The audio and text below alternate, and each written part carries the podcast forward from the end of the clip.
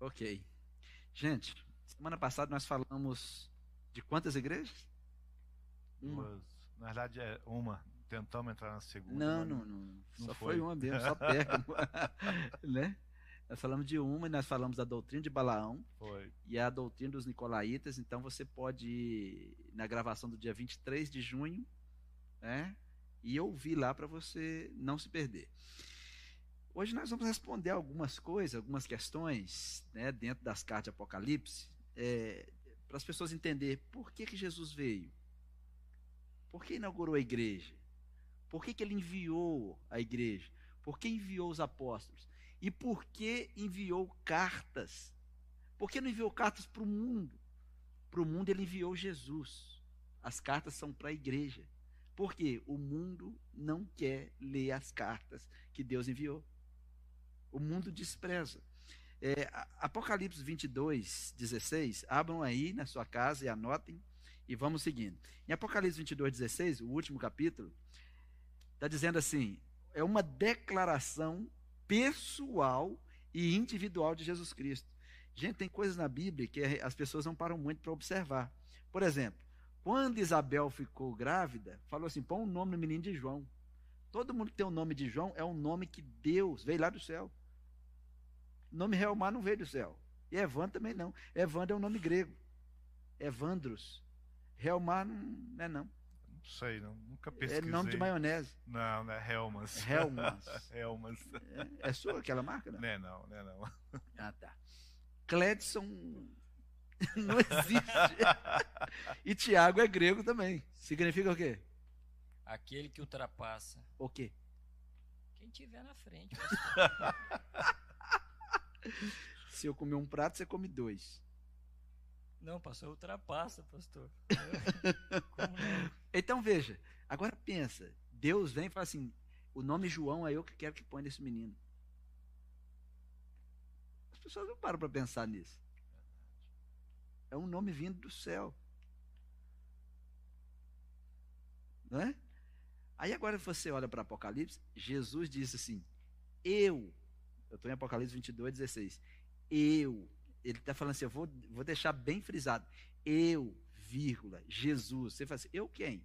Eu, Jesus. Primeiro, isso aqui foi depois, anos depois da crucificação e da ressurreição. Jesus está vivo. Jesus ainda fala. Ele falava e ele fala. Hoje, pastor Helmar, as pessoas dizem, eu, eu quem? Eu, eu o Evandro, estou falando. Assim, não, pastores, são chamados de anjos, porque anjo não tem mensagem própria. Anjo sempre carrega a mensagem daquele que ele serve. Um demônio é um anjo de Satanás. Então ele traz o que Satanás tem no seu programa. Né? Agora, um anjo, a palavra anjo significa mensageiro. Né? Então, quando fala assim, o anjo da igreja, aquele que tem a responsabilidade de trazer uma mensagem que não é dele. Tem um monte de gente levando mensagem dele no altar da igreja falando coisa do seu coração. Deveria se calar, né? E não fala, gente, hoje não tem nada. Tem nada de Deus. Vamos tomar um café e vamos embora. É verdade. Dava menos prejuízo, né, pastor? Dá menos prejuízo. e não pode dar prejuízo ao reino. Sim? Por isso nós encontramos, ou vemos algumas por aí fora, grandes igrejas com muitas pessoas vazias. Vazias. Porque estão recebendo palavras de homens. Sim. E as palavras de homens, né? É, todo mundo tem filosofia. Né? A palavra filosofia quer dizer amante da sua sabedoria. Por isso que a primeira mensagem de Jesus foi assim: arrependam-se. A palavra ali é abra mão, abra mão da sua sabedoria e receba a minha, a filosofia de Jesus. É passar a amar a minha filosofia. Sofia, sabedoria. Então, filosofia é amante da própria sabedoria. Então, um filósofo, igual professor de filosofia, não deveria dar zero para nenhum aluno, porque todo mundo pode escrever o que quiser. Filosofia significa eu amo a minha sabedoria. Então, o que eu escrever nunca vai estar errado, é a minha sabedoria. Sim. Não é? Então, Jesus vem e diz assim: Eu, Jesus, enviei o meu anjo para dar testemunho ou vos testificar estas coisas aonde? Aonde? Nas igrejas. Apocalipse é um, li é um livro para ser lido nas igrejas, porque o mundo não acredita. O mundo tem muitas filosofias humanas, muitas teorias humanas. Então, Jesus falou assim: Eu mandei o anjo para levar esse testemunho para vocês entregarem para as igrejas. Então, toda igreja deve ler Apocalipse e deve receber essa palavra. Né? Aí agora eu vou falar por que, que ele mandou para as igrejas daquela época e para as igrejas da nossa época. Agora vamos abrir a cortina daquela época. Vou seguir as minhas anotações aqui. Primeiro, o mundo antigo ele estava mergulhada, estava mergulhado né, no sistema politeísta. O que é um sistema politeísta? Vários deuses. Vários deuses, mas não conhecia o Deus certo. Os escritores mundanos daquela época, eles escreveram assim: tem mais deuses do que gente. Tem vários livros que registram isso, livros de história, né? Tem mais Deus do que gente em Roma, mais Deus do que gente em nossa terra, né? Eles escrevem tantas coisas porque tinham muitos deuses. Roma tinha os deuses dele, pegava os deuses de todo mundo para fazer uma política. Não, pode trazer o seu Deus. E o povo de Deus também fazia esses negócios. Então o que acontecia? Vamos lá. O povo vivia é, entre sacerdotes. Só que eram sacerdotes pagãos. E os sacerdotes pagãos, eles podiam ser tanto homens quanto mulheres. Eles tinham poder de advogado, eles tinham poder de polícia, eles tinham poder de juiz. Eles tinham poder de mandar matar os seus filhos. Eles tinham poder de mandar buscar os seus filhos para sacrificar. Né? Por quê? Eles tinham legalidade para isso. Porque tudo que, os, que as pessoas tinham era medo de Deus. Só que eles criavam deuses. Eles traziam deuses.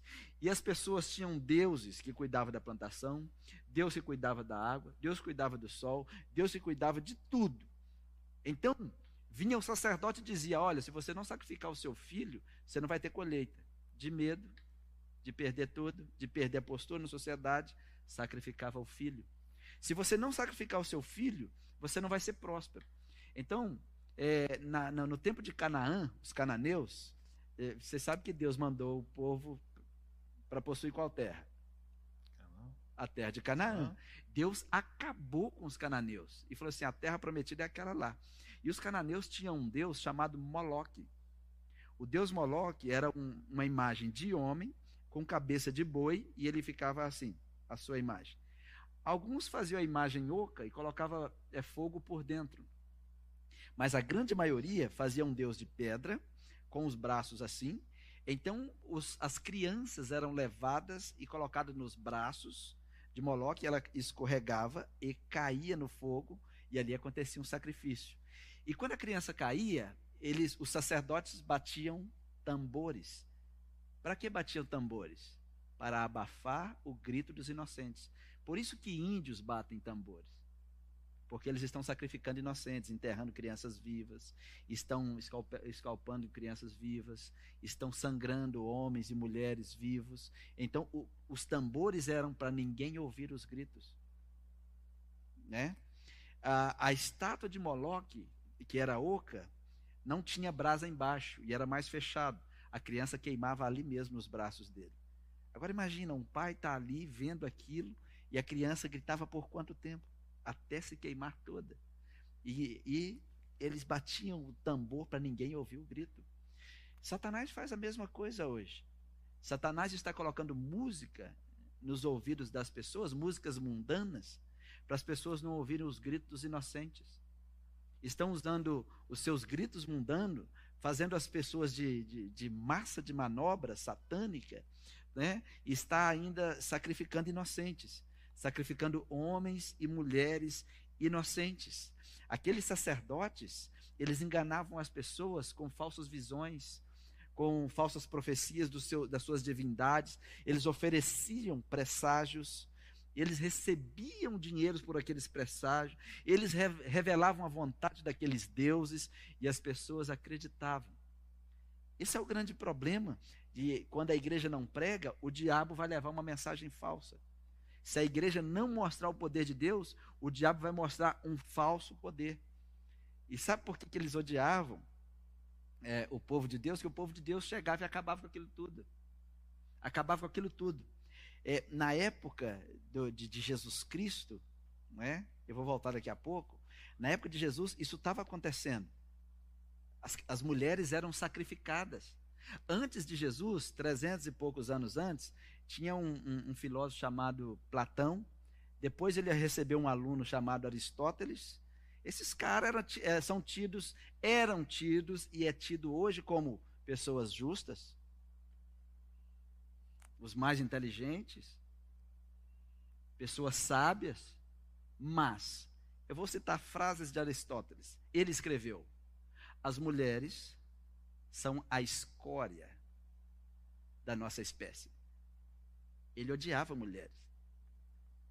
Para ele, a mulher era objeto. E eu vejo as mulheres exaltando ele. Ok, são professores, são filósofos, mas deveriam pensar melhor antes de exaltar um cara que ele era a favor do feminicídio. Ele era a favor. Ele, ele, ele tem uma outra frase dele a respeito de criança. Ele era a favor também do infanticídio. Uma frase de Aristóteles: Crianças débeis, fracas ou doentes não deveriam nascer para não aumentar muito a população mundial. Vocês acham que essa ideia de, é do Bill, do Bill Gates? Ele aprendeu isso com Aristóteles. Eles, Rockefeller, todos aprenderam com, com Aristóteles. Frase de Platão, nos seus escritos sobre a República. Platão, ele solta uma frase e diz assim: crianças. Ah, crianças débeis não deveriam ver a luz. Ele falava, Aristóteles repetia e chegou até os dias de hoje. Só que as pessoas não, não colocam isso muito para fora. Eles estavam acostumados com sacrifícios humanos à divindade. Aristóteles é dessa, dessa época eles, é, as mulheres eram sacrificadas, as meninas, é, a, a, os bebês infantis, os bebezinhos, as meninas, né? O infanticídio era tão comum que tinha sociedade que não sobrava uma menina, porque já tinham mulheres para procriar, eles, mas nenhuma mulher. Então todas as crianças do sexo feminino que nasciam eram sacrificadas. Sacrificadas. Esse era o cenário. Outra coisa, né? Tantas coisas que estavam acontecendo e eles, é, quando, quando eles iam sacrificar para Moloque, batendo seus tambores, é, surge a expressão moleque. Eu não gosto que chama as crianças de moleque, porque moleque é sacrifício a Moloque. Fico vendo os pais chamando seus filhos de moleque. É as pessoas deviam pensar muito bem no que vão repetindo, né? Algumas é lógica por inocência, mas quem não tem mais inocência deveriam, né, pelo menos dar uma parada e pensar, é, chamar os jovens de moleque. Não pode. Né? Tanto nome melhor para te chamar, né? Não, todo mundo tem um nome. Sim. Todo mundo tem um nome. Com certeza. Então chama pelo nome. E tem alguns pais que também, pastor, bota o nome em crianças e não sabe nem o significado do nome, né? é, isso aí é alguma coisa. Então, é, o que nós estamos falando aqui, analisando documentos, anotações, né, documentos com autoridade, eu estou pegando algumas informações de Benjamin Scott, que ele era um que documentou muitas coisas sobre essas nações antigas, né? Eu fiz algumas anotações aqui que eu quero compartilhar com vocês em casa e com os meus pares aqui, né? É, sobre como é que esse povo, qual era o cenário antes das cartas chegarem. O cenário era esse. Por exemplo, eles sacrificavam crianças. Os escravos nem precisa comentar, né? Eram todos sacrificados. Todos sacrificados. Faziam filas de três quilômetros de pessoas para sacrificarem em homenagem a um rei que morreu. Era o presente que eles davam para o rei. Como pode um ser humano fazer isso? Sacrificavam seus próprios filhos Veja como são as coisas. Então vamos lá. Por exemplo, Agamenon, ele sacrificou sua filha para ter uma viagem tranquila e uma boa brisa no Canal da Mancha, para que os deuses o ajudassem. Os atenienses ofereciam homens em sacrifício a Netuno. Atenas, a turma de lá. Os romanos nem se falam. Eles ofereciam 30 homens, sacrificavam 30 homens por ano no rio Tibre para ter progresso. Os hindus, ainda hoje, fazem sacrifícios de viúvas e de crianças. Tem um sacrifício dos hindus que é chamado de é o sacrifício do leite quente, porque eles também não aceitavam o nascimento de meninas. E o hinduísmo tem crescido, as pessoas não sabem onde estão se metendo, né? Às vezes você vê as pessoas colocando na internet, olha o que estão fazendo, queimando o missionário. Para eles aquilo é um sacrifício ao Deus deles. Para eles não tem nada demais. É, é, são gerações que sacrificam seres humanos. Né? Então, o sacrifício da panela quente dos hindus, do leite quente, ele é assim: quando não sacrificava no templo a deusa medianeira, a deusa medianeira ela garantia que aquela alma daquela menina ia vir até chegar um menino. Então, enquanto tivesse vindo menina, ela deveria ser é, colocada no leite. Então, trazia o sacerdote trazia uma panela de leite fervendo, colocava no quarto onde estava a mãe, fazia uma oração para que a alma daquela criança é, viesse de novo, mas não aceitava uma menina. Então, assim que terminava a oração, colocava aquela criança no leite quente até que ela morresse. É um Muito cenário triste. terrível. Muito terrível. E as pessoas não entendem por que Deus falou o que falou com essas igrejas. Não era sobre as igrejas. Entende? Era sobre aonde estavam as igrejas. Por isso Deus se referiu à igreja de Sardes, à igreja de Filadélfia, à igreja de Tiatira. Era sobre. Então, quando Deus está falando com a nossa igreja, não é sobre nós, porque nós somos muitas pessoas diferentes uma das outras, um mais crente, outro menos crente, um que acha que é crente não é, um que acha que não é que é, e a gente nem sabe, Deus que sabe. Mas Deus está falando sobre nós porque nós temos um propósito aqui nessa sociedade, aqui neste lugar não é? Então, os hindus, ainda hoje, eles queimam viúvas. Teve um, um, uma data, em 19, 1815, eles queimavam, queimaram de uma só vez 5.997 viúvas. Isso não é um sacrifício humano? O pessoal fica aí com medo dos chineses por causa de 5G, por causa de, de vírus. Gente, os chineses têm um histórico de sacrificar humanos. Ah, os chineses, como cachorro, eles comiam gente. Só diminuíram, só tiraram outras coisas do seu, seu cardápio. Né? Eu fiz uma anotação aqui, tem um lugar chamado Tonkin. Eles sacrificavam crianças, cortando elas ao meio para sua divindade.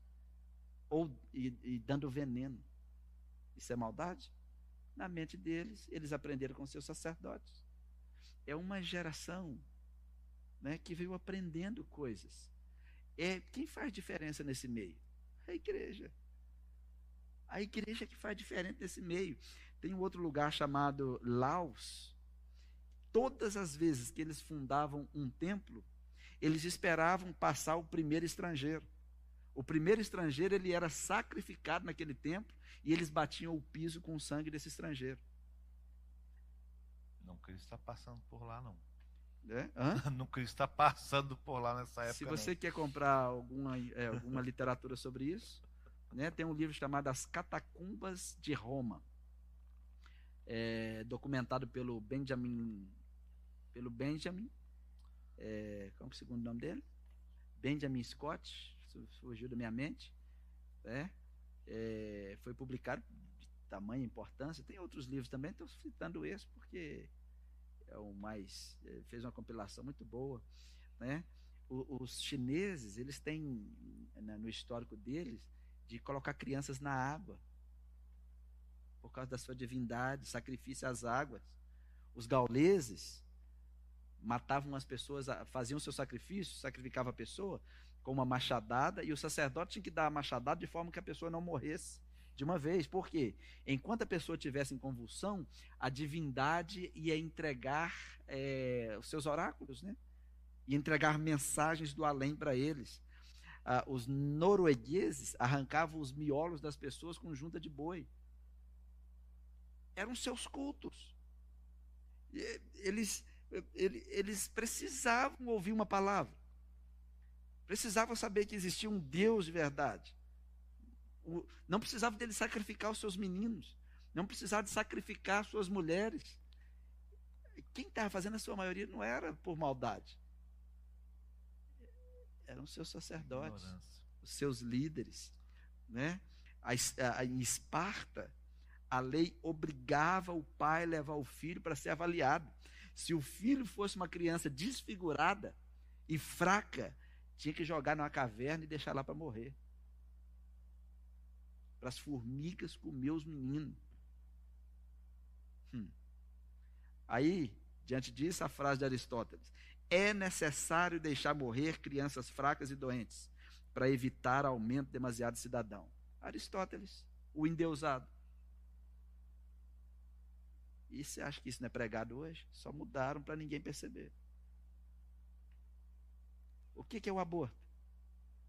O mesmo espírito daquela época. É o espírito do aborto. É, e Platão, pastor, ele foi o fundador da primeira academia, né? Faculdade, né? Então até hoje. É o cara. Influencia. As faculdades de hoje, né? Eu tenho preocupação de alguns jovens aí, Cledinho, que é líder de jovens, né? Mas você vai, pastor, aqui ministra, entra dentro de uma faculdade federal hoje. Misericórdia, que. É fácil. Não, é complicado. Rapaz, eu, eu estudei psicanálise, mas não consegui formar. Eu não, eu não concordava com nada. Um aluno difícil, eu. Muito difícil. Não, eu não fazia o trabalho direito, que eu não. Não, isso aí eu não registro, não. Eu sou contra. Sou contra isso, sou contra isso de Freud, sou contra isso de Platão. E os professores, então, não aceito o seu trabalho. Foi problema seu. Então, você não tem um diploma, porte-me lá. Estou agarrado com o diploma, mas vocês não vão fazer eu registrar nada contra o que eu creio e nada contra a palavra. Aí não tenho diploma, falta não me faz. Vai fazer falta lá o meu nome lá com o diploma. não é? é a frase de Platão. O que, que Platão falou? Olha só. Crianças fracas não devem nascer que, que ele está ele tá pregando aqui aqui? Não é nem um aborto. Eles assassinavam depois de nascido. O que, que é pior? Os dois são péssimos, mas qual é pior? Olha o cenário da igreja. Olha o cenário do mundo que Jesus estava vindo. Jesus estava vindo. Isso aqui foi antes, pastor, né? Não, foi antes de Cristo. Sim. Jesus estava vindo, alguns anos depois, falou, anota aí, João. Por que vocês acham que mataram os apóstolos todos? Paulo pregava e acabava com a farra dos idólatras. Ninguém entende que aquelas mulheres eram escravas. Quando Jesus falou assim, atira a primeira pedra, não era só sobre uma prostituta. As pessoas não conhecem pouca história, era sobre mulheres sendo sacrificadas há séculos. E os judeus aprenderam com eles, com os druidas, com os celtas. É muito mais do que atira a primeira pedra. Jesus estava ali protegendo não aquela mulher, todas as mulheres. Jesus estava dizendo: vocês vão parar de sacrificar mulheres. Jesus estava restaurando a dignidade das mulheres, que a lei de Roma dizia que uma mulher era como um carro. Como um banco, você pode comprar, você pode vender, você pode usar o tanto que você quiser, você pode emprestar, você pode fazer o que você quiser com sua mulher. Se você não quiser ela mais, pode matar. Era a lei. E legal, pastor, quando o senhor traz dessa forma, o senhor está trazendo conceitos históricos que estão registrados. Se a turma quiser pesquisar para ver se é isso mesmo, está lá. É mesmo pesquisa, né? Mas tá, né? Porque parece que é mito, pastor. Porque vê esse tanto de coisa que o senhor conta, não, isso não aconteceu, não. Está registrado, aconteceu mesmo. Espero que alguns pesquisem, né?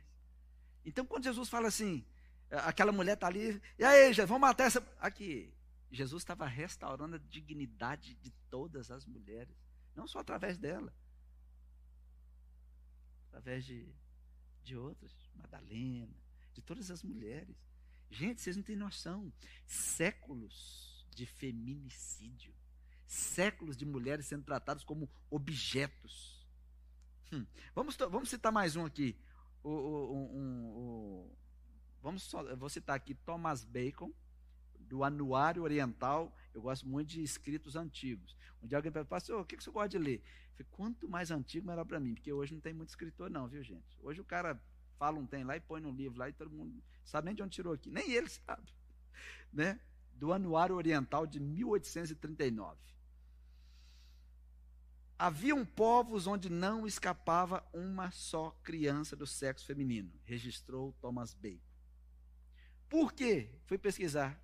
Thomas Bacon registrou o seguinte: primeiro, eles não queriam saber de menina. Segundo, os pais não queriam saber de gastar com cerimônias de casamento não valia a pena. Eles preferiam matar a sua filha a investir nela.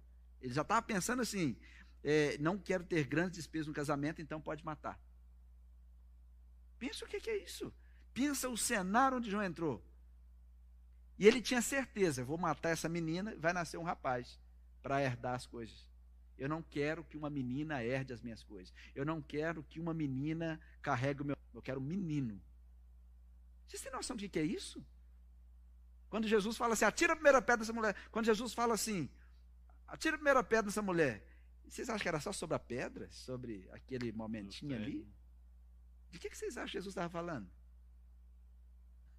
Séculos de matança de mulheres.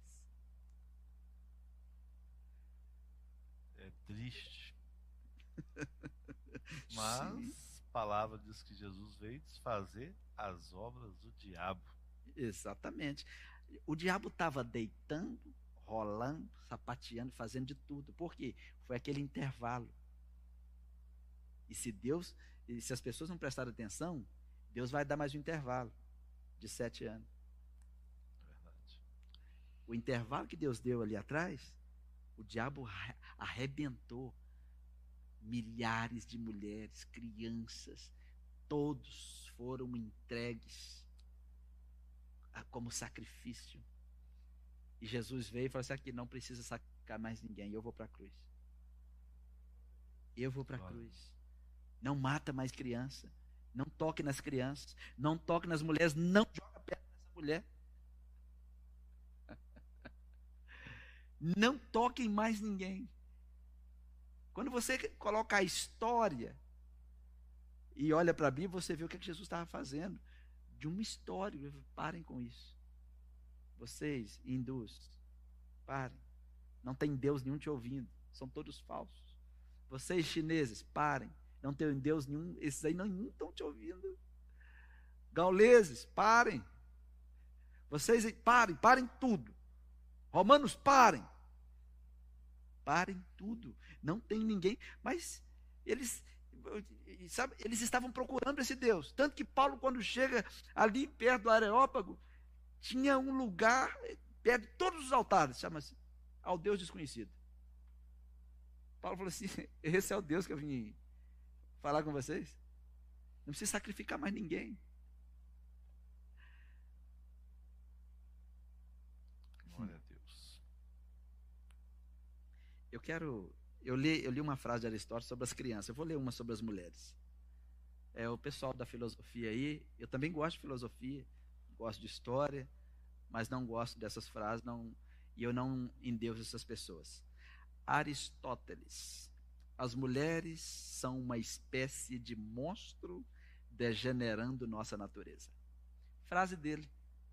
Se você o amava, e se você é mulher, pense duas vezes porque ele era a favor do feminicídio e do infanticídio. Ele era filho do médico do rei. Ele nunca teve problema. Ele nunca soube o que era sofrer. E ele achava que as pessoas lá de baixo não tinham significado nenhum. Na realidade, eu estou mostrando um outro lado de Aristóteles, né? E acaba entristecendo algumas pessoas. Os romanos defendiam, eles definiam as mulheres como coisas, a escrava do homem. Não era amiga, não era companheira. Jesus vem e restaura isso. Por isso que o diabo odeia a igreja. Ele restaura isso. Aí vem um ministério de casais, fala com a mulher, você é importante. Você e seu marido são importantes, vocês têm que ser amigos. E o diabo não é isso, ela é seu objeto. Bate nela, mata ela. Ela é mais fraca, humilha ela. Aí essa pessoa vem para a igreja e, Jesus diz o que para ela? Você nunca vai ser humilhada. Você é serva de um Deus poderoso. Você não pode, não pode nem deve aceitar que o inimigo faça isso com você. Porque tem muitas mulheres, talvez tenha alguém em casa agora, mulheres sendo humilhadas, tratadas. Isso é coisa do demônio. O mesmo cenário que Jesus veio acabar com ele. Jesus foi, deixou os apóstolos, e um dos apóstolos assim: anota aí. Manda essas cartas para as igrejas. era coisa aqui, era coisa muito fantástica. Então, Deus mandou Jesus para desfazer tudo que o diabo estava fazendo. Aí acabou. Quando depois que Jesus veio, a igreja começou a acabar com isso tudo. As pregações, porque uma das coisas que as divindades exigiam era vícios. Porque os cultos eram banhados de vícios entendeu? Entorpecentes, todos os tipos de vícios que roubam a mente. Por que, que na sua igreja não pode beber? Tudo que rouba a sua mente não é de Deus. A Bíblia diz que você tem que estar sóbrio. A bebida rouba a sua mente. O álcool rouba a sua mente. O entorpecente rouba a sua mente. Sempre que um ladrão se aproxima, ele sempre vai te roubar alguma coisa. Deixa eu deixar os meus amigos fazerem perguntas. E terminando, Jesus vem, inaugura a igreja, ele começa a destruir tudo isso. Todos os impérios caem por terra e a igreja começa a levar o evangelho que liberta. As crianças param de ser sacrificadas. Deus varreu da terra os servos de Moloque. Varreu da terra. Vocês vão sacrificar crianças. E falou com o povo dele, com os judeus. Aqueles que desviaram, que era chamado de sinagoga de Satanás, reunindo na sinagoga em nome de Deus, e estava fazendo coisa errada, Deus falou assim: Eu vou varrer vocês também. Vocês mudam. Deus varreu línguas, nações. Vocês podem ler no livro de história. Deus varreu gerações que faziam isso. E as outras que não foram varridas, Deus colocou como exemplo e colocou a igreja. É assim que faz. Então a igreja entrou em Roma a igreja entrou na Europa e fez aquilo tudo. A igreja entrou na Ásia, Ásia maior, Ásia menor. A igreja foi entrando na África e foi entrando, foi entrando, foi entrando. E acabou. A igreja é a marca de Deus na terra. Glória a Deus por isso. É? E de repente, Roma se levanta e diz: Não, vocês não vão acabar com tudo. Era o demônio, né? Vocês não vão acabar com tudo, não vamos matar todos os apóstolos. E toda vez que eles matavam um apóstolo, mais gente convertia.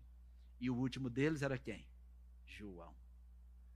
E naquele dia, o imperador disse: Agora nós vamos acabar com esses que estão interferindo nos nossos cultos. São os nossos assuntos políticos. A gente não pode mais eles, eles interferiram na, na, na, nos nossos sacrifícios de mulheres, nossos sacrifícios de crianças, eles estão interferindo em tudo. As pessoas agora estão com um novo poder, uma nova conversa estão engolindo os filósofos. Chega Paulo e começa a escrever para as igrejas, é assim que se comporta, é assim, ó, é assim que casa, é assim que vive, é assim que cuida das crianças, é assim. E Jesus fala, Jesus fala, Pedro fala, Mateus fala, João fala, e Bartolomeu fala, Felipe fala, Estevão fala, e de repente todos eles acham, ah, agora acabou.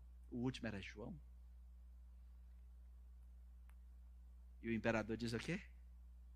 Está aqui o último dos apóstolos. e o povo, vamos voltar a ser como era. Porque eles já tinham feito isso com, com, com Paulo, né? Esses que estão aí sacudindo a terra, chegaram até nós. Estão dizendo que chegou um novo rei. Era um novo rei da terra, que é Jesus Cristo. Glória a Deus. Né? E eles gritavam para matar João. Matem. E o imperador, vocês querem? E João estava lá.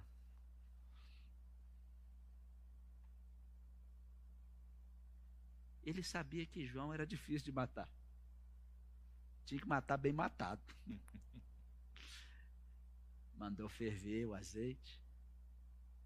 Joga ele dentro. Era pouco usual. Era quando eles queriam fazer uma maldade para deixar o cara cozinhando.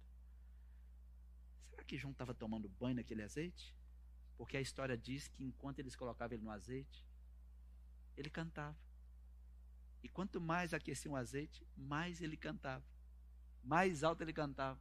Os tambores não calaram a voz dele. As coisas vão se ligando, né? Os tambores e os gritos. E quanto mais ele cantava, o povo se calava na arena.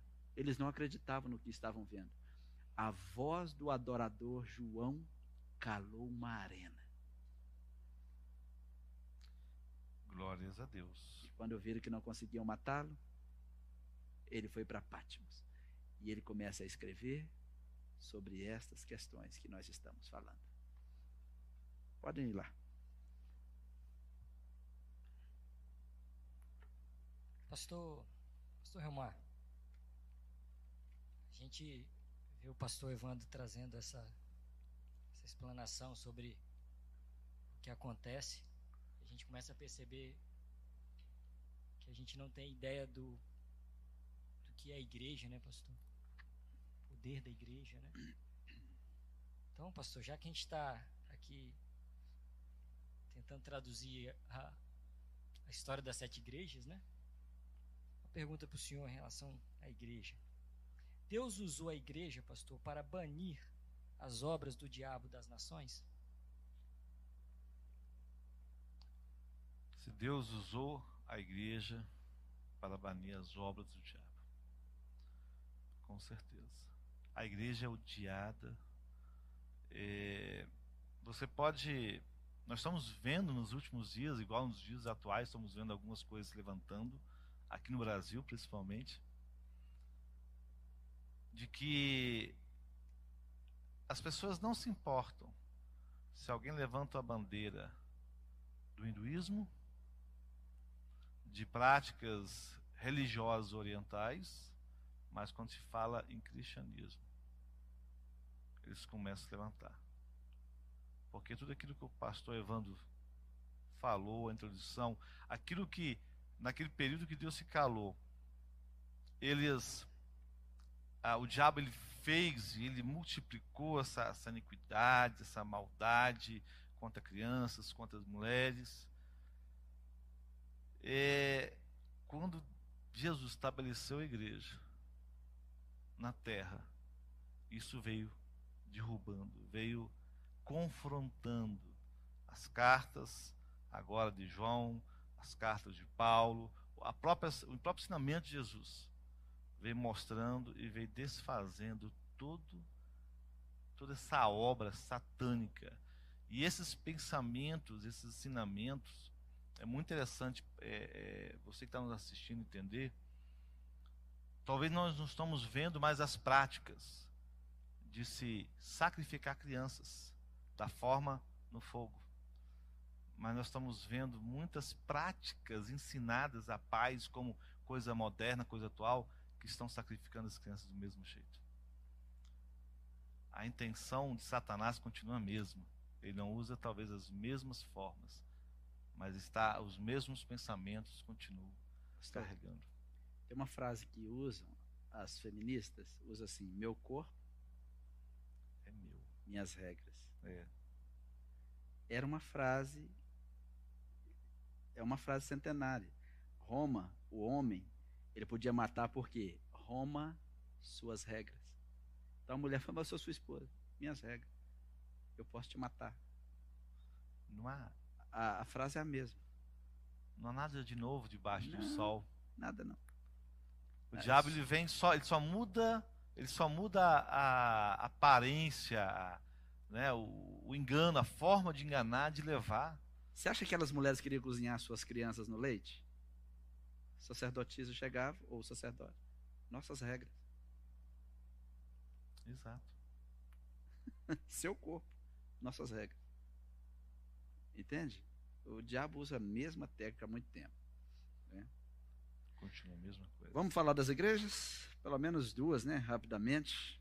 Mais umas três horas. Olha lá, Cledes.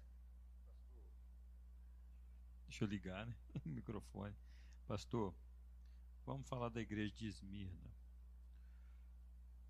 Qual era o panorama local da igreja? Sim.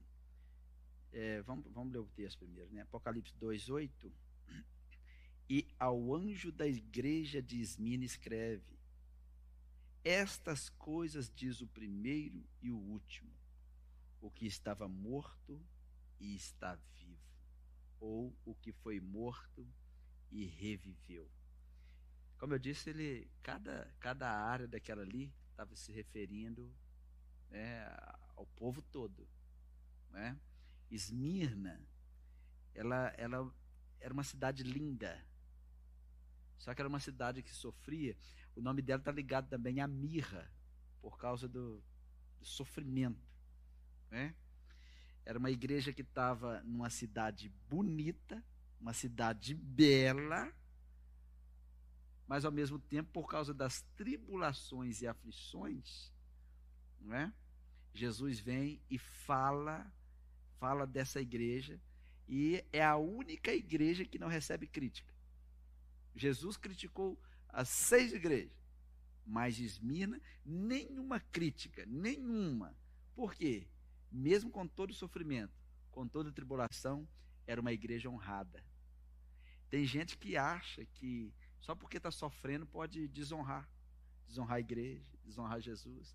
Sabe aquela pessoa que foi assim? é como ninguém está me ajudando, eu vou cair no pecado. Entende? Como ninguém está nem aí comigo. Então, a Esmirna era símbolo de uma igreja honrada. Imagine você ver Jesus só elogiando. Jesus só elogiou a igreja. É uma igreja que vivia com calúnias. Em outras palavras, a igreja que Jesus elogia o mundo caluniava. Aí nós devemos ficar dando, dando bola para as calunas do, do inferno, calúnia do mundo. Né? Às vezes tem crente que dá mais atenção às calúnias que falam a respeito de pastores do que ao que Deus fala. É muito, você que está em casa, é muito perigoso você ficar assistindo vídeos falando mal de pastores na internet. Isso é igual vírus, né? O pessoal pode pegar aviso em qualquer lugar do mundo, mas se pegar na igreja, a igreja está perdida. O cara vai todo dia na rua, abraça 100 pessoas. Aí, ah, eu fui lá na igreja, agora estou com Covid. Vai falar que pegou na igreja. Né? Então, eu quero fazer um destaque. Primeiro destaque: era uma igreja que era caluniada pelos homens e elogiada por Jesus. Porque nós, nós pastores, as pessoas nem nos conhecem, ó, e caluniam. Não, olha os vídeos da nossa igreja. Todo vídeo tem uma pessoa que vai lá e coloca uma mãozinha para baixo. É a mesma pessoa. Eu até sei quem é. Né? Só porque nós não fizemos o que a pessoa quer que a gente faz. Aí você acha assim, eu vou, vou acabar com eles. Falei, gente, vocês podem pôr tudo para baixo, para mim não faz diferença. Eu não tô, ninguém aqui está querendo joia de homem, nem de mulher, nem de ninguém. Nosso negócio aqui é pregar a palavra. Mas é uma questão que não é de hoje. Olha, olha o espelho dessa igreja. Uma igreja elogiada por Jesus, mas que sofria perseguição e morte. Jesus falou assim: olha, vocês vão ser perseguidos aí mais uns dias, hein? Vão levar vocês para a prisão, tá? Então vocês fiquem firmes. Versículo 9: Conheça as tuas obras, tribulação, pobreza, mas sei que tu és rico. e a blasfêmia dos que se dizem judeus e não são, mas são da sinagoga de Satanás. Entendeu agora o cenário? Alguns judeus aprenderam coisas da área pagã, se diziam judeus, ou seja, eles se diziam que eram justos, que iam na sinagoga por Deus, mas eles eram pagãos. Então, eles acusavam a igreja de Jesus, a igreja protestante de Jesus, a igreja evangélica, e dizendo: Olha a nossa sinagoga. Jesus falou assim: Isso aí é a sinagoga de Satanás. Não é que todas as sinagogas eram de Satanás, mas aqueles que estavam acusando uma igreja que Jesus aprovava. Sério, não? Quando que uma pessoa vai acusar um pastor que Deus aprovou? Vai acusar um evangelista que Deus aprovou? Vai acusar um, uma pessoa, um crente, um líder? Só que as pessoas têm a mania de acusar quem Deus aprova. Tudo que tudo que Deus aprova, o mundo reprova. Sim, mas aqueles judeus achavam que estavam fazendo em nome de Deus. Eles eram judeus de uma sinagoga. Ainda hoje. De uma igreja. Ainda hoje, continua. Sim. O problema é quando a pessoa quer mais aprovação do mundo do que de Deus, né, pastor? Esse é o grande problema. Então, é, essa igreja traz tantos ensinos para nós. Era uma igreja elogiada por Jesus mas blasfemada pelos homens. Era uma igreja que as pessoas que falavam em nome de Deus, os judeus, acusavam ela e o próprio Deus falou assim: vocês, sinagoga de Satanás, igreja falsa de Satanás, né? Por quê? Eles achavam que eram melhores. Não, nós estamos aqui há muitos anos. Nós somos os judeus. Vocês são cristãos. Eles já tinham descoberto Cristo e aqueles judeus não. Que eles coisa, estavam, não? Estavam tão presos nas tradições religiosas deles que não conseguiram ver Cristo. Aos olhos dos judeus da sinagoga, não que todos os judeus eram da sinagoga de Satanás, aqueles, eles eram os pobretões, uma cidade linda, vocês estão aí.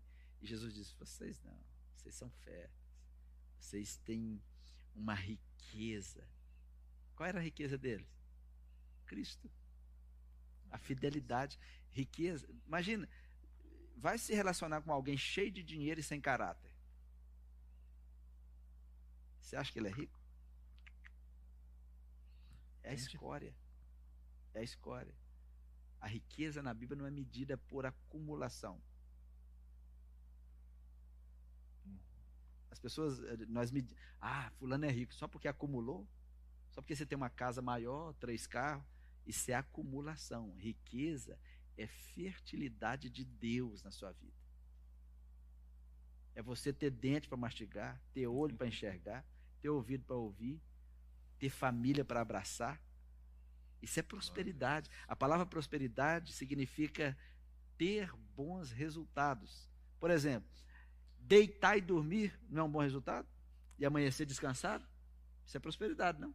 Porque tem gente que deita e não dorme por causa de dores, machucado, por causa de problemas. Está precisando de libertação. É. Entende?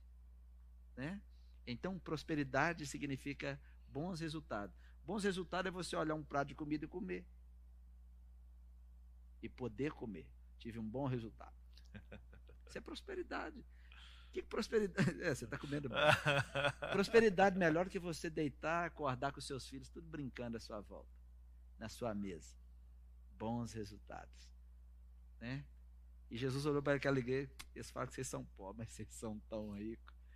Né? Porque tem riqueza aqui, bons resultados aqui e também a eternidade.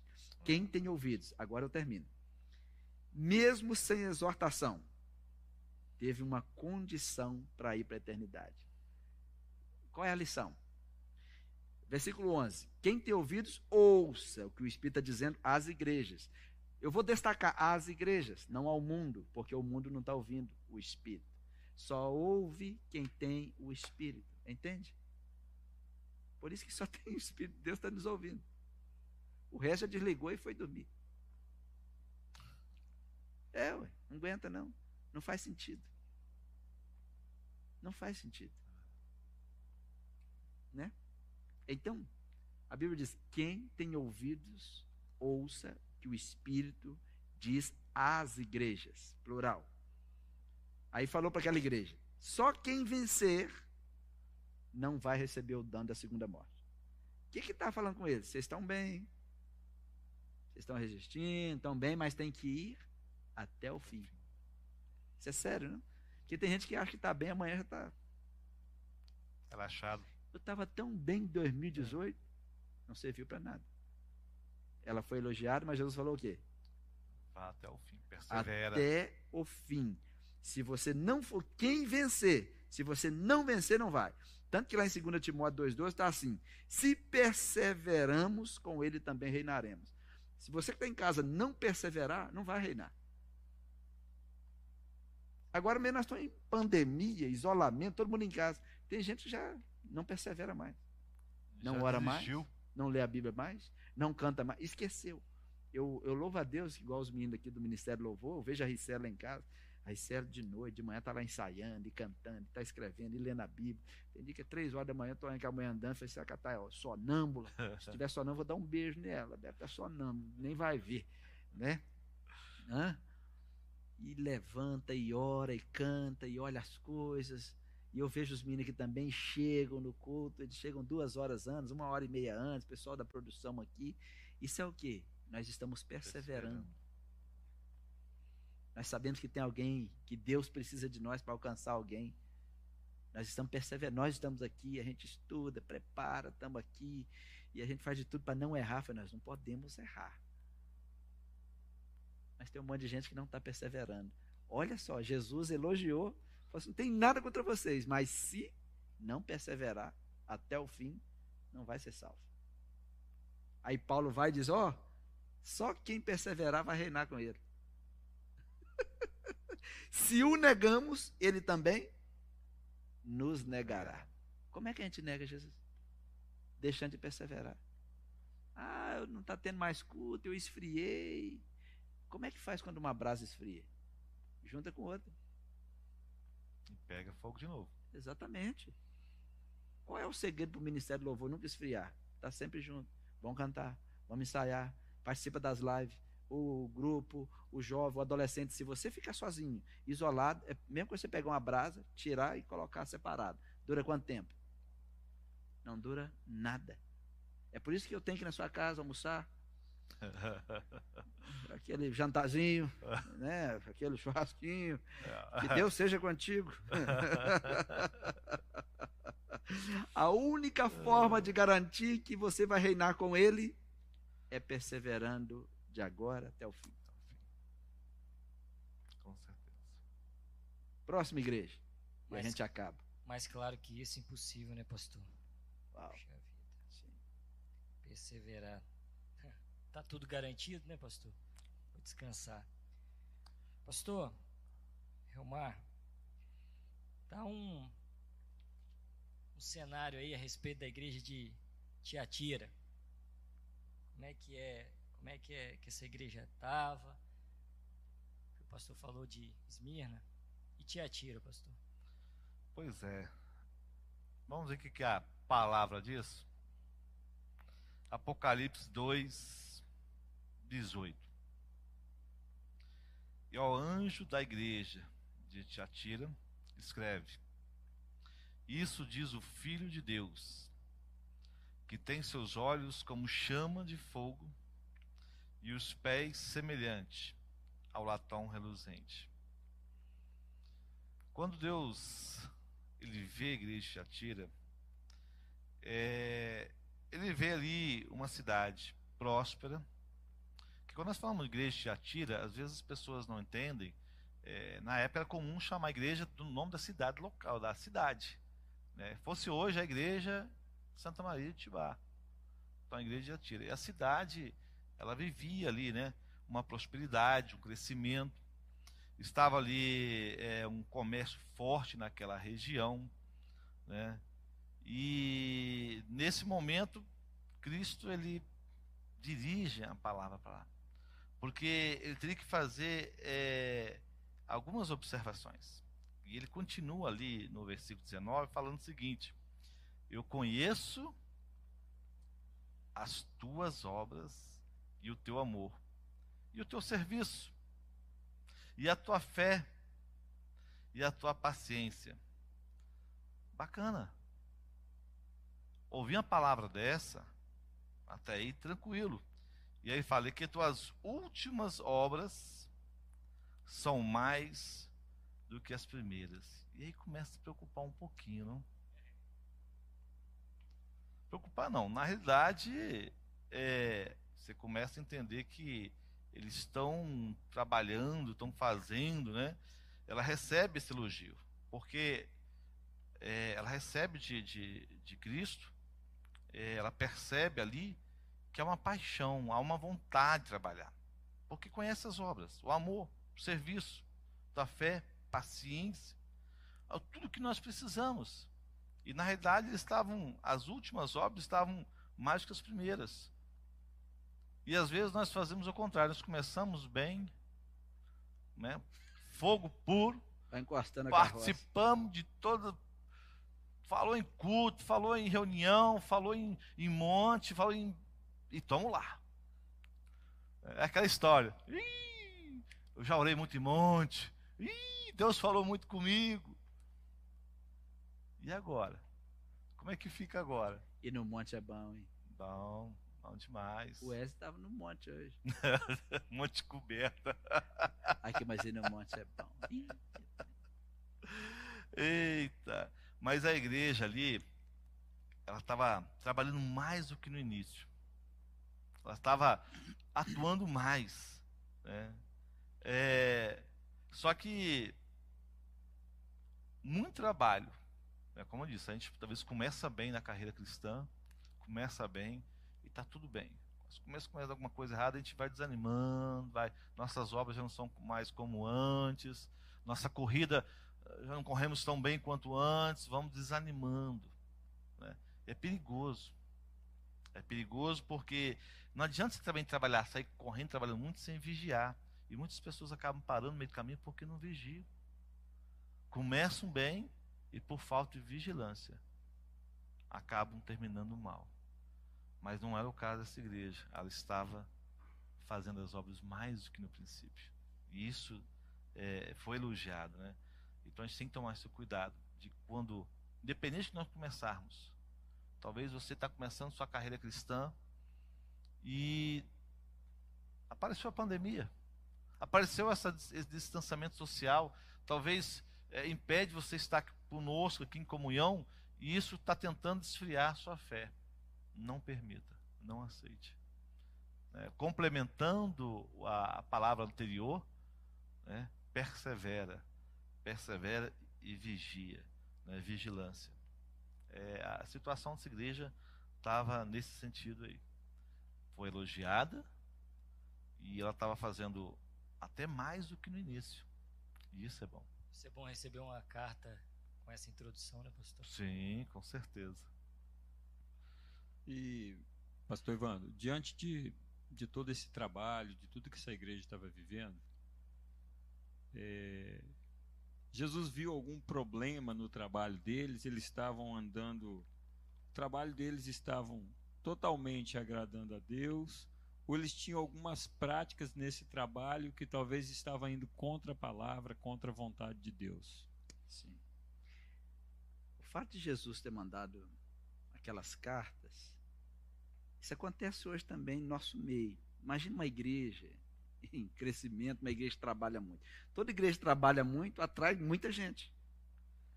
E no meio desse muita gente, vem. Tem tudo. É, Jesus falou assim: o reino é uma rede que você lança. Vem tudo no pacote. E vende tudo quanto é peixe. Os anjos têm que dar um jeito de separar esses peixes. Então, né? Porque às vezes as pessoas olham e falam assim: ah, essa igreja, igual a nossa igreja. Ah, essa igreja, lá fulano. Tem... Gente, a porta está aberta. Sabe quem pode entrar aqui? Todos, quem já pode entrar aqui? Todo mundo. Todo mundo. Tem gente que acha que tem que ficar lá. Você, não. Você, tem uma igreja ali embaixo, você vai para a igreja de baixo, você vai para a igreja lá da frente, né? Você vai para a igreja lá do centro. Não. Aí não fica ali selecionando. E as pessoas falam, nossa, fulano. E às vezes as pessoas vêm aqui e falam, eu sou da Ibjetibá. Eu vou falar que não é. Se falar assim, eu sou membro, final, eu tenho como eu falar. Tem um membro ativo, tem um membro inativo, tem um membro que está apodrecendo. É, isso é igual uma fruta no, pé de árvore. Né? Fala assim, essa fruta está boa, então, filho, nossa, está podre. Né? Hã? É, tem um membro praticante, um membro não praticante, é, tem membro. É, tá, esse negócio todo. E nesses meios vai surgindo os falsos profetas, é, e só quando o pastor não está que aparece esse trem. Né? Já viu reunião onde o pastor não está? Quando, o pastor não está. Não. Quando, quando, quando o, o, tem uma reunião, né? Aí aparece, tem essas reuniões. Ah, vamos fazer Sim. uma reunião de oração e vamos chamar fulano. Aqui não tem isso, não, mas tem umas igrejas que aí o pastor não está, o cara aparece, ele entrega profecia, profetada, e né? esse monte de coisa. Primeiro, vamos deixar bem claro: o ministério de profeta foi encerrado. Até João.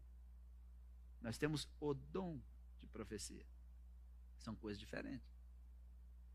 É como o ministério apostólico foi encerrado. Tem o dom apostólico. Né? É, então, Jesus olhou para aquela igreja trabalhadora, quem chegou lá? O espírito chamado espírito de Jezabel. Vamos lá? Versículo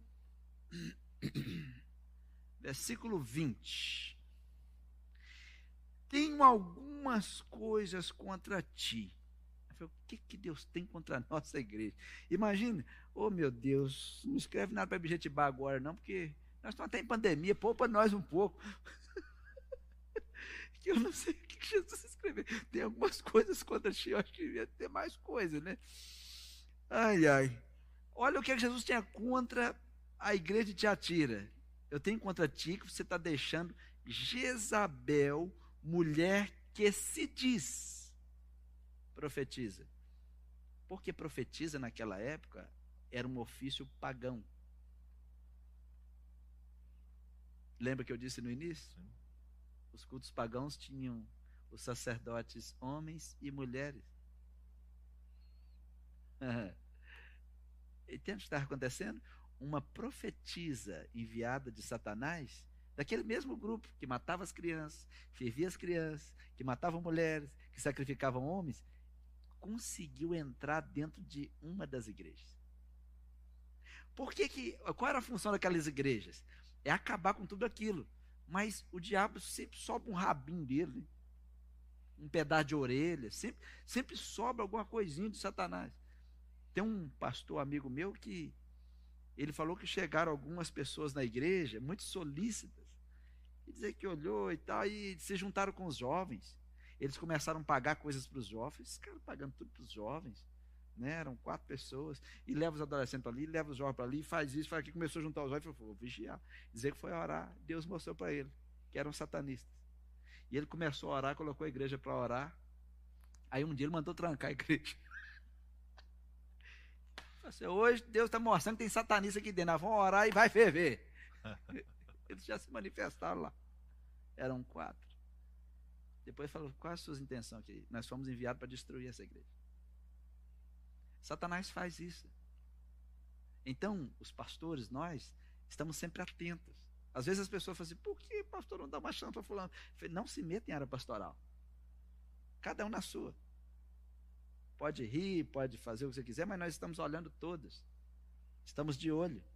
Né? O pastor Helmar mesmo, nós já tivemos alguma reunião. Um dia eu falei com ele, quer ver que fulano não é isso? Você vai ver que fulano não é isso, está falando que é isso, fulano não é profeta, fulano... Não, isso aí tudo é enrolação. E com o tempo, o que Só se, se confirmou, né? né? Então, nós precisamos estar sempre atentos à voz de Deus. Nós, ah, mas você acerta. Não, nós não estamos tentando acertar nada. Nós estamos tentando só ser usados por Deus. Né? Só ser usados por Deus. E às vezes nós falamos, não, não, vocês não. Fica aí, fica quietinho.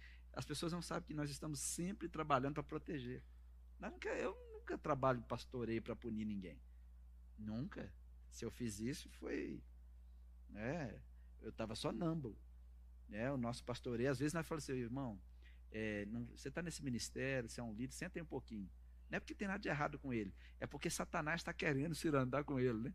Então a gente faz como proteção pastoral. As pessoas um dia vão descobrir muitas coisas sobre nós, né? E aquela igreja eles, Jesus falou assim: Eu tenho uma coisa contra ti. Estão deixando Jezabel, mulher que se diz profetiza, está ensinando e enganando os meus servos e fazendo eles fornicar e comer sacrifício da idolatria. O que é sacrifício de idolatria? Aqui tinha dois sacrifícios. Primeiro, o sacrifício sexual, que era fazia parte dos cultos pagãos, e também alimentos. Qualquer alimento que você sabe que é sacrificado, ah, esse aqui é da festa do São João. É. Daqui, como é que chama aqueles dois? Cosme, Cosme e Damião. Damião. como é que é o nome? Damião. São Cosme, eu sei que é lá daqui. Né? Não, eu, eu sou crente. Cosme e Damião. Com todo respeito a quem, a quem né, é, olha e vai lá e tal, com respeito à pessoa, mas a crença eu não posso respeitar, porque é antibíblico. Eu não posso pedir licença para falar a verdade. Né? Mas eu falo com toda a educação, mas qualquer comida sacrificada a ídolo, o que, que é ídolo?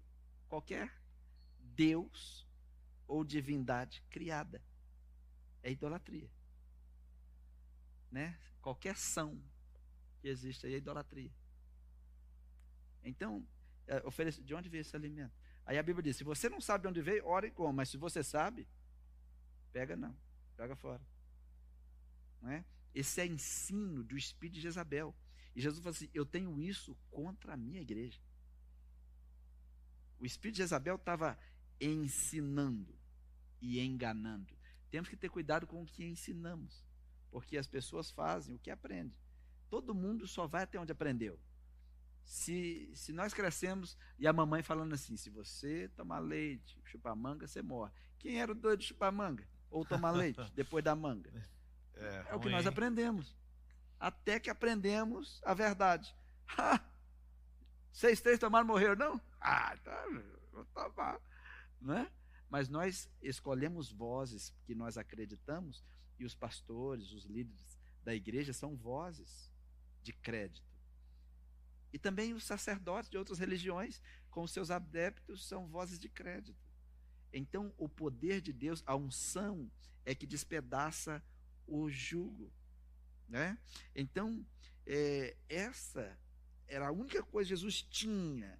Vocês estão tolerando a impureza e caindo em imoralidade e abrindo as portas para essa profetisa desregrada. Amém. Pastor Romar, o pessoal em casa deve estar tá perguntando, né? Algumas pessoas que não estudam a palavra, né? Falei, quem é essa tal dessa mulher Jezabel que apareceu nessa igreja? Era uma mulher, pastor? Uma pessoa que, que apareceu nessa igreja de Tiatira? É, nesse, nesse momento ali, era um espírito de Jezabel. Jezabel foi esposa lá no Velho Testamento de Acabe, mas na realidade sobre ela já havia um espírito ali. E interessante é que as pessoas às vezes se enganam, acham que o espírito de Jezabel só vai em cima de mulher. Pode ser de um, é um espírito que se manifesta na igreja, tendo com a intenção de destruir. Né? É um espírito maligno, é uma coisa do inferno, é algo que, que vem contra é, é, tudo que aquilo que Deus estabelece. Então, sempre vai se levantar contra. É, na vida das mulheres, é, pastor Evandro comentou, ela, elas se autodeclaram, profetizam, com o do texto. E se a gente parar para pensar, se a gente começar a analisar, olhar em volta, nós vemos aí algumas profetas ou profetisas auto-intituladas. Todo mundo que se auto-intitula é. porque não quer se submeter à autoridade. Exatamente. Porque esse negócio de auto-intitular, eu eu tenho uma certa dificuldade, porque no reino de Deus tudo funciona de uma ordem, dentro de uma ordem. Há uma, uma toda autoridade é instituída por Deus, passa, né? Agora a pessoa simplesmente se auto-intitula eu sou, né? Ou um profeta, ou um pastor, um bispo, ou um, não sei o que for, sozinho assim, é complicado. Eu tenho uma grande dificuldade, né? E, e principalmente aqui com esse espírito em cima das mulheres, né? nesse sentido aqui, se autodeclarando profetiza e com o intuito de enganar, né? no intuito de, de forma bem sutil, se aproximando, se chegando, enganando o povo de Deus. Principalmente no cenário quando elogia que estava tudo bom, a fé, estava tudo ok. Como é que percebe? Sim. Né? E, e, e, o espírito de Jezabel, ele tenta sempre levar para a imoralidade, levar cativo, levar assim de forma muito sutil. Não pense que o espírito de Jezabel vai se manifestar de forma não, de forma sutil. O pastor falou agora há pouco, o pastor Evandro falou agora há pouco sobre a experiência né, dos satanistas que entraram, foram chegando. Então o espírito de Jezabel ele tenta Chega ganhar, ganhar confiança, chegando perto, né, tentando é, é, é, se colocar como uma autoridade ali, e aí por aí fora vai. O que precisa na igreja é dom de discernimento. Verdade. É, as pessoas nem falam em dons espirituais mais na igreja. Fala, fala em dons espirituais. Os crentes novos nem sabem o que é dom espiritual. Ele vai, ser dom, ele vai achar que é um, dom, Dom Juan, né? Ah, deve ser o Dom Juan que está falando. Não sabe o que é dom, né? Clécio, fala para mim aí, como é que pode discernir a presença desse espírito na igreja? É, esse espírito, pastor, de, de Jezabel, uma das pessoas que ele mais mira na igreja são colunas da igreja. Sim. São pessoas influentes na igreja. Por quê? Se você pega uma construção e bate na coluna e derruba uma coluna, você pode danificar toda uma, uma construção, né? É, por isso que quando nós estamos construindo, o que mais se prepara, trabalha é na base.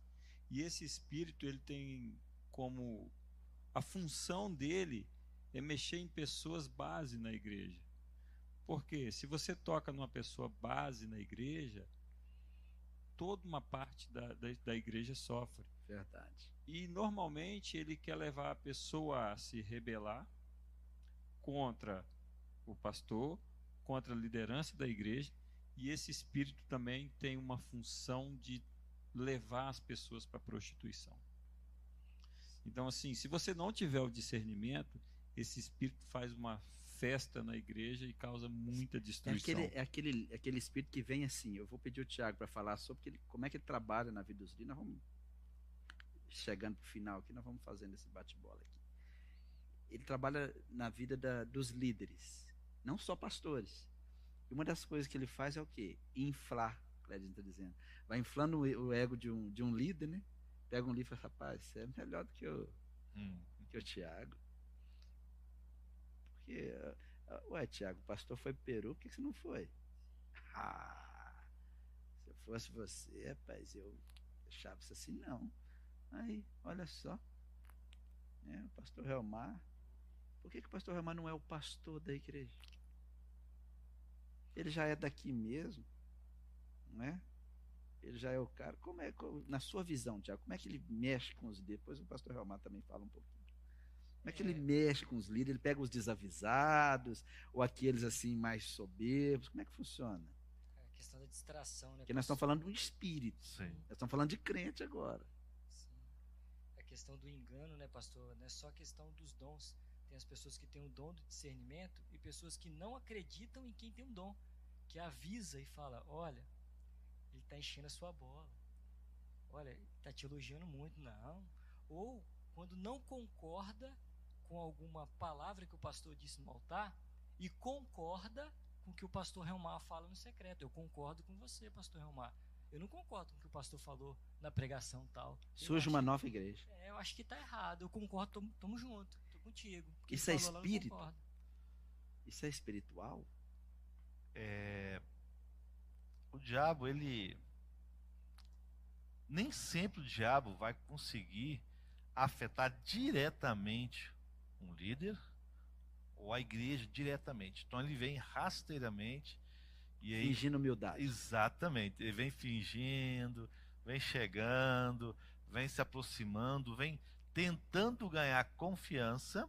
E aí, como se ganha a confiança de alguém facilmente? Elogiando, falando que você é o cara, que você é o bom. E se a com pessoa estiver ofendida, não, ai, mais ainda. Não, você tem razão, né? Como você disse aí. E ganha o quê? Justamente na parte é, que a pessoa está Fica procurando sem acordo, estar né? vigilante sim. e derruba o sujeito e consegue fazer um estrago terrível. Enquanto, enquanto é, o pastor Ramar conclui ali, vamos, vamos para Jeremias. Eu vou ler o 23, Jeremias 23. Eu vou ler o 31, depois um de vocês lê o 32, depois o 34. Vamos chegando aqui. Olha o que, pastor Helmar, isso aí baseado no que você está falando, o que, que o espírito de, de Jezabel faz? Olha aí, vamos lá em Jeremias 23, 31. É, ele se apresenta como o quê? Profeta. Sou profeta. E as pessoas são arrastadas mais para o profeta do que alguém no estudo bíblico. Sim. E o que, que é mais importante? Uma profetada ou um estudo bíblico? Estudo bíblico, com certeza. Com todo respeito ao pessoal aí que se auto-intitulam, respeito à pessoa, não à conduta. Tá? Não respeito essa conduta porque eu não posso ser antibíblico, né? Ah, Deus, Deus é sério, os servos de Deus têm que ser sérios, e nós temos que olhar para a palavra e ter cuidado. O espírito de Jezabel, ele vai identificar o que você quer. Achou uma pessoa ofendida? Ofendido se junta ao ofendido. Sim. Os ofendidos se juntam. Tem igreja que tem 10 pessoas ofendidas. Eles se juntam no canto e começam a.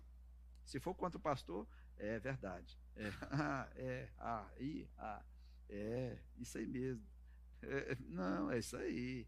Os ofendidos. Daqui a pouco eles carregam metade da igreja. Só que sai metade da igreja ofendida. Aí vai ser uma igreja de ofendidos. E ofendido faz o quê? Ofende. Machucado, machuca. Ferido, fere.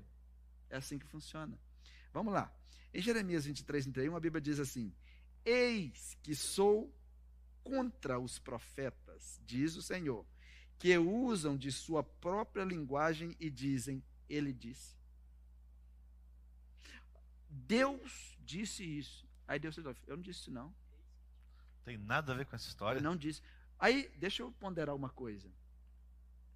A diferença do ministério de profeta, não vou falar hoje, não vamos alongar, é diferente do dom de profeta. Não existe profecia fora da Bíblia. É isso que a Bíblia está dizendo. Você vai, se levanta e usa a sua própria linguagem e falando em nome de Deus. Ou seja, você está usando as suas palavras. Se você vai falar em meu nome, use as minhas. Você pode ser um profeta, rapaz. Não, você pode ser alguém usado em profecia. Pega a Bíblia e diz: Deus é contra o que você fez. Por quê? Por isso e isso. Isso é profecia.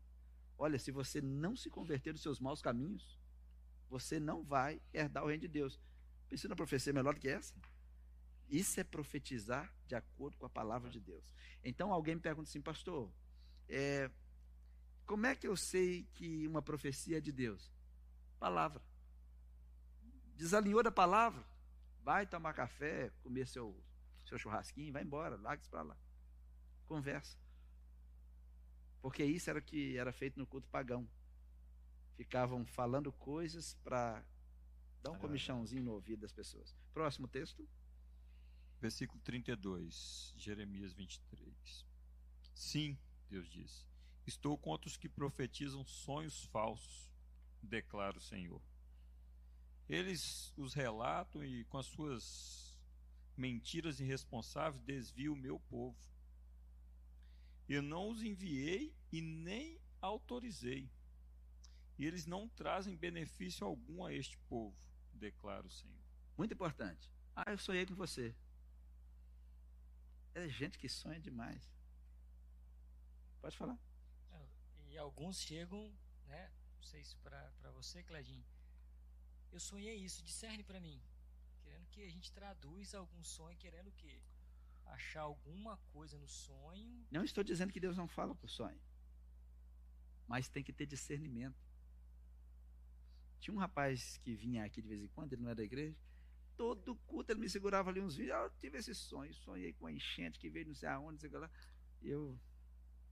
Na terceira vez, meu irmão, você podia dormir mais tranquilo, bebe um, um remédio, ou vai correr e tal.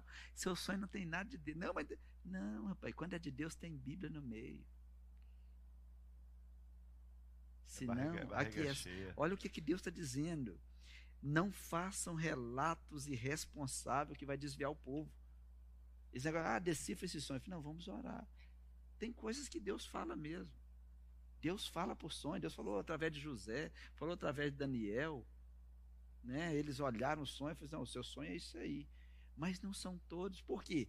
Tem crente que fica apavorado por causa de um sonho. Né? Ai, eu sonhei que eu estava com dor de barriga. Eu falei, rapaz, você deve que estava mesmo. Porque eu estou dizendo que precisa de discernimento. Aí, o espírito de Jezabel faz o quê? Com gente que tem medo de sonho e que gosta de sonho. Vai aproveitar. É aí que está o E aí manipula. O problema não é quem crê em sonho. Entende? Escraviza a pessoa emocionalmente. Ela vai conduzir essa pessoa da forma que ela quer. Aí, na hora que ela descobrir, fala assim: Eu tive um sonho com você. Domina essas pessoas toda vez toda com vez. essa frase. Queridos, o problema não é você crer que Deus fala em sonho. O problema é quando o espírito de Isabel descobrir que você não tem discernimento nessa área. Verdade. Aí o que, que ele vai fazer? Com as suas mentiras irresponsáveis, vai desviar você. E Deus está dizendo: Eu não enviei, não autorizei e não traz benefício nenhum ao meu povo. É o que declara o Senhor. Próximo. 34. Isso. Se um profeta ou um sacerdote ou alguém do povo afirmar: Esta é a mensagem do qual o Senhor me entregou. Eu castigarei esse homem e a sua família. Está falando de falsos profetas que falam coisas que Deus não mandou. Por quê? Às vezes a pessoa, só porque falou assim, Deus me falou, a pessoa já treme na base. Se Deus falou, pode falar. Vamos ver se está na palavra. Se, não é que está escrito na palavra, tem que alinhar com a palavra. Exatamente. Desalinhou da palavra, seja considerado anátema. Deus leva isso é a sério. O espírito de Jezabel ama achar gente sem discernimento. Por isso que todas as ovelhas precisam de um pastor. É verdade. Tem uma outra coisa aqui.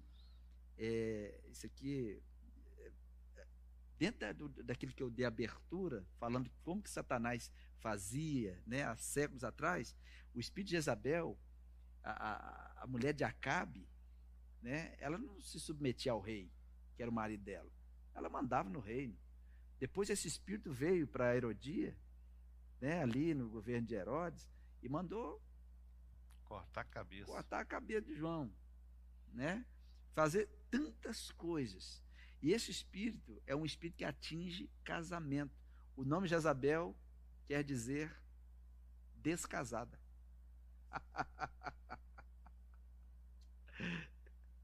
é isso. Ah, o que, é que significa o nome Jezabel? É um nome de origem fenícia, significa descasada ou contra o casamento. É, sério, não? Jesus, muito. É sério. É um espírito que quando entra ele leva insubmissão, infidelidade, tá? É, Para ela, casamento não significa nada, significa negócio. Tem mulher que casa por negócio, para ter uma vida. Ah, eu preciso casar porque eu, eu não quero ficar sozinha. Vai. Você não pode, não é assim. Pode ser que você arruma um trem aí e vai querer ficar sozinho. Ah, eu preciso casar porque eu, eu não consigo pagar o meu aluguel. Isso é espírito de Jezabel, viu? É, isso é terrível. Né? Terrível. O casamento não significa propósito, significa um recurso. E casamento não é isso. Casamento não é recurso. Sim.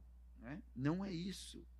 Tá? E ao mesmo tempo, Jezabel insistia ou exigia ou exige que todos se submetem a ela. Como é que uma mulher no casamento com o espírito de Jezabel? Primeiro, ela não se submete ao marido, não se submete a nenhuma autoridade e para ela o casamento não significa nada.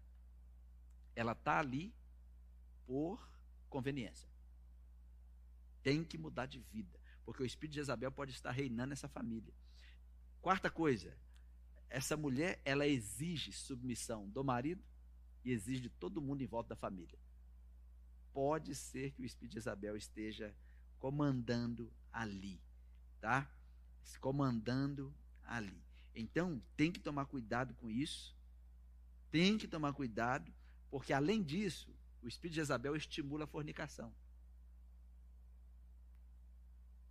Essa mulher ela é casada, mas ela não se importa em deitar com um homem que não é marido dela. E ela estimula as filhas a deitar com homens que não são seus maridos. É o espírito de Isabel. Quer identificar a mulher? Passa a lista. Vai passando o pente fino. Não é? Porque o espírito de Isabel ele leva para onde? Fornicação. Imoralidade sexual. Tá? É, estimula. Ah, é, minha filha, você não precisa casar, não, vai morar junto. Espírito de Isabel. Então Jesus falou assim: Eu tenho contra você, igreja, de Tiatira, que vocês toleram os ensinos desse espírito. E tem mães que estão ensinando às suas filhas os ensinos desse espírito. Então, mesma coisa que Jesus tinha contra aquela igreja, tem contra essa mãe. Você está ensinando a sua filha a não casar, a morar junto, porque descasada significa Jezabel. E quem mora junto é casado, pastor? Você que é líder de casais? Não, claro que não. Só morar junto? Ah, mas mora junto há 10 anos, não é casado não? Não é casado, não. Não é casado porque não fez voto diante de Deus. Não fez, não tem um matrimônio, não existe um matrimônio. Não ali. existe matrimônio, existe acasalamento. É. Com todo respeito aos que são casados, mas não podemos respeitar a conduta. É verdade. Não tem. Casamento, matrimônio é al- algo especial, é algo que tem que ser é, direcionado ou abençoado, é, selado por Deus. Aí às vezes a menina vem para a igreja, ou o rapaz vem para a igreja, ah, agora eu achei um, achei um crente. Deve ser com, com um Q, né? Quente. Tira o R e põe o U. Achei um quente. Olha, você tem que duvidar da sinceridade de qualquer cristão que quer morar com você sem casar. Duvide da sinceridade de qualquer crente que quer transar com você sem casar. Pastor está falando isso? Até parece que quem está ouvindo não sabe o que eu falei. Ficam vendo série de Netflix de trem errado o dia inteiro, depois fica fazendo graça. É Né? Então, tem que duvidar da sinceridade de qualquer cristão que quer dormir com você sem estar casado. O espírito de Jezabel está dominando esse cabra. O espírito de Jezabel está dominando essa mulher, essa menina. E Jesus falou assim: Eu tenho contra você que vocês tolerem isso. Versículo 21 de Apocalipse 2. Dei tempo para que vocês se arrependessem. De quê? Não é de mentira, não é de vaidade, não é de orgulho. Se arrepender da fornicação. Dei tempo e não se arrependeu. Ele mandou uma carta para a igreja e falando com eles.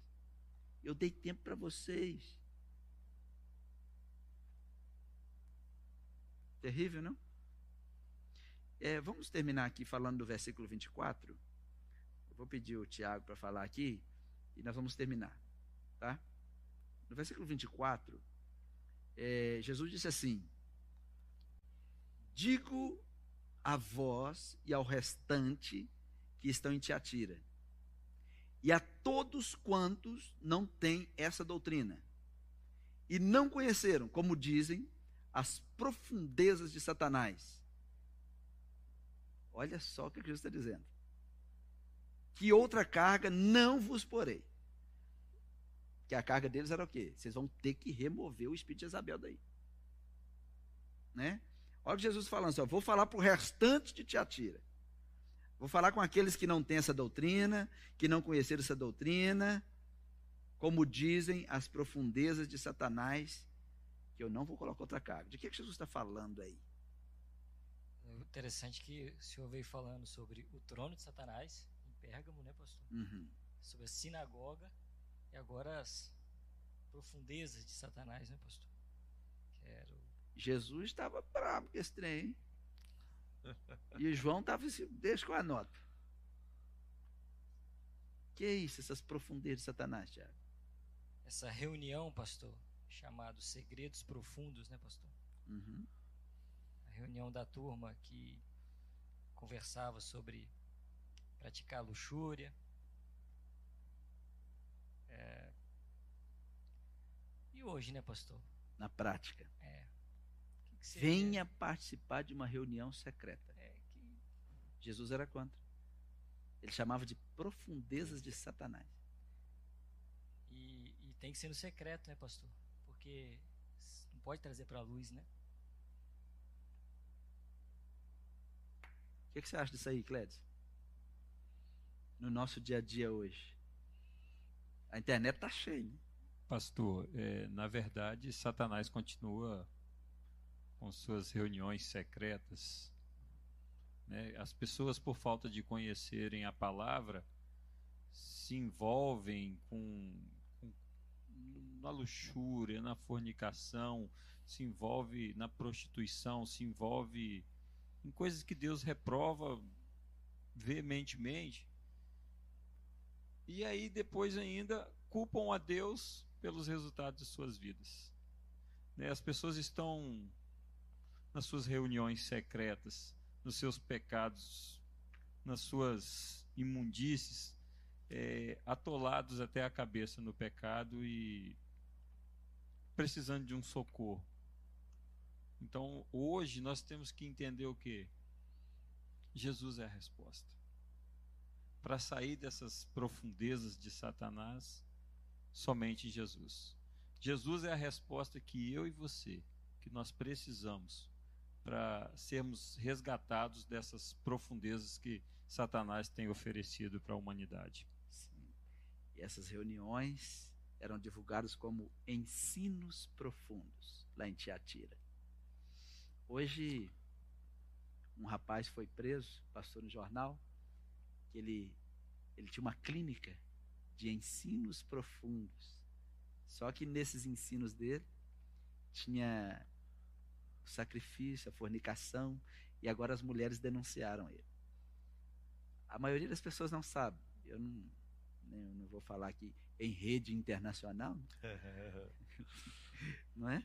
Mas tem muitas coisas que acontecem em nossa cidade, alguns rituais que exigem atos sexuais. Eu já atendi gente aqui, eu atendi uma menina que hoje é casada, ela e o marido dela, e ela falou, pastor, nós íamos no ritual, né, aqui, e minha mãe me levava e ela sentava ela, e eu e minha irmã, nós todos os dias tínhamos relações sexuais com o sacerdote tal, né? É, quer dizer que era assim que a nossa família seria curada e seria recebia a bênção. Não é igreja, tá? É outros umas, uns trem aí. É, As seitas profundas, né? Então Jesus falou assim aqui, vamos acabar com isso. As profundezas de Satanás. Satanás faz tudo escondido. Tem gente que só faz as coisas escondidas, É. faz negócio escondido, tudo dele é escondido, né? Mas quem é da luz faz tudo na luz. Tem nada para esconder, tudo Glória com clareza. Tudo com clareza. Semana que vem nós vamos continuar a nossa conversa, mas Jesus veio, trouxe a igreja, e a igreja destruiu o feminicídio, destruiu o infanticídio, a igreja destruiu aquele monte de coisa que as divindades recebiam e o mundo foi sendo transformado, foi remodelado de acordo Amém. com o reino de Deus e a glória de Deus encheu a terra e chegou Amém. até nós. Estamos aqui hoje. O que seria de nós se Jesus não teria, não tivesse inaugurado a igreja? E eu vejo pessoas dizendo cristão falando mal da igreja, falando mal de líderes. Fechem a boca. Não sabe do que estão falando. Né? É melhor não falar nada. É melhor ficar em silêncio. E nós estamos aqui para servir Jesus através da igreja. Sabe o que mantém a igreja, o que mantém a cidade equilibrada? As igrejas. Sabe o que mantém o país equilibrado? A presença da igreja na nação. A igreja está de joelhos dobrados enquanto todos estão correndo. A igreja está orando pela nação, orando pelos líderes, orando pelos presidentes, governadores. A igreja está mantendo o mundo equilibrado. Sabe qual é a vontade de Satanás? É que o aborto estivesse liberado, é que as crianças estivessem sendo, jogando fora as crianças na bacia, jogando no lixo. Sabe qual é a vontade de Satanás? É que as mulheres sejam todas transformadas em homens e os homens transformados em mulheres. Mas a igreja está aí dizendo: não, Jesus ainda liberta.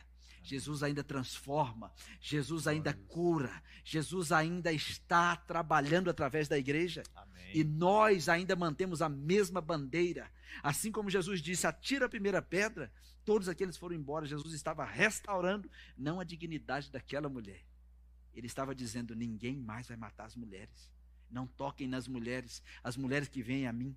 Por isso que ele diz: vinde a mim, todos os que estáis cansados e sobrecarregados.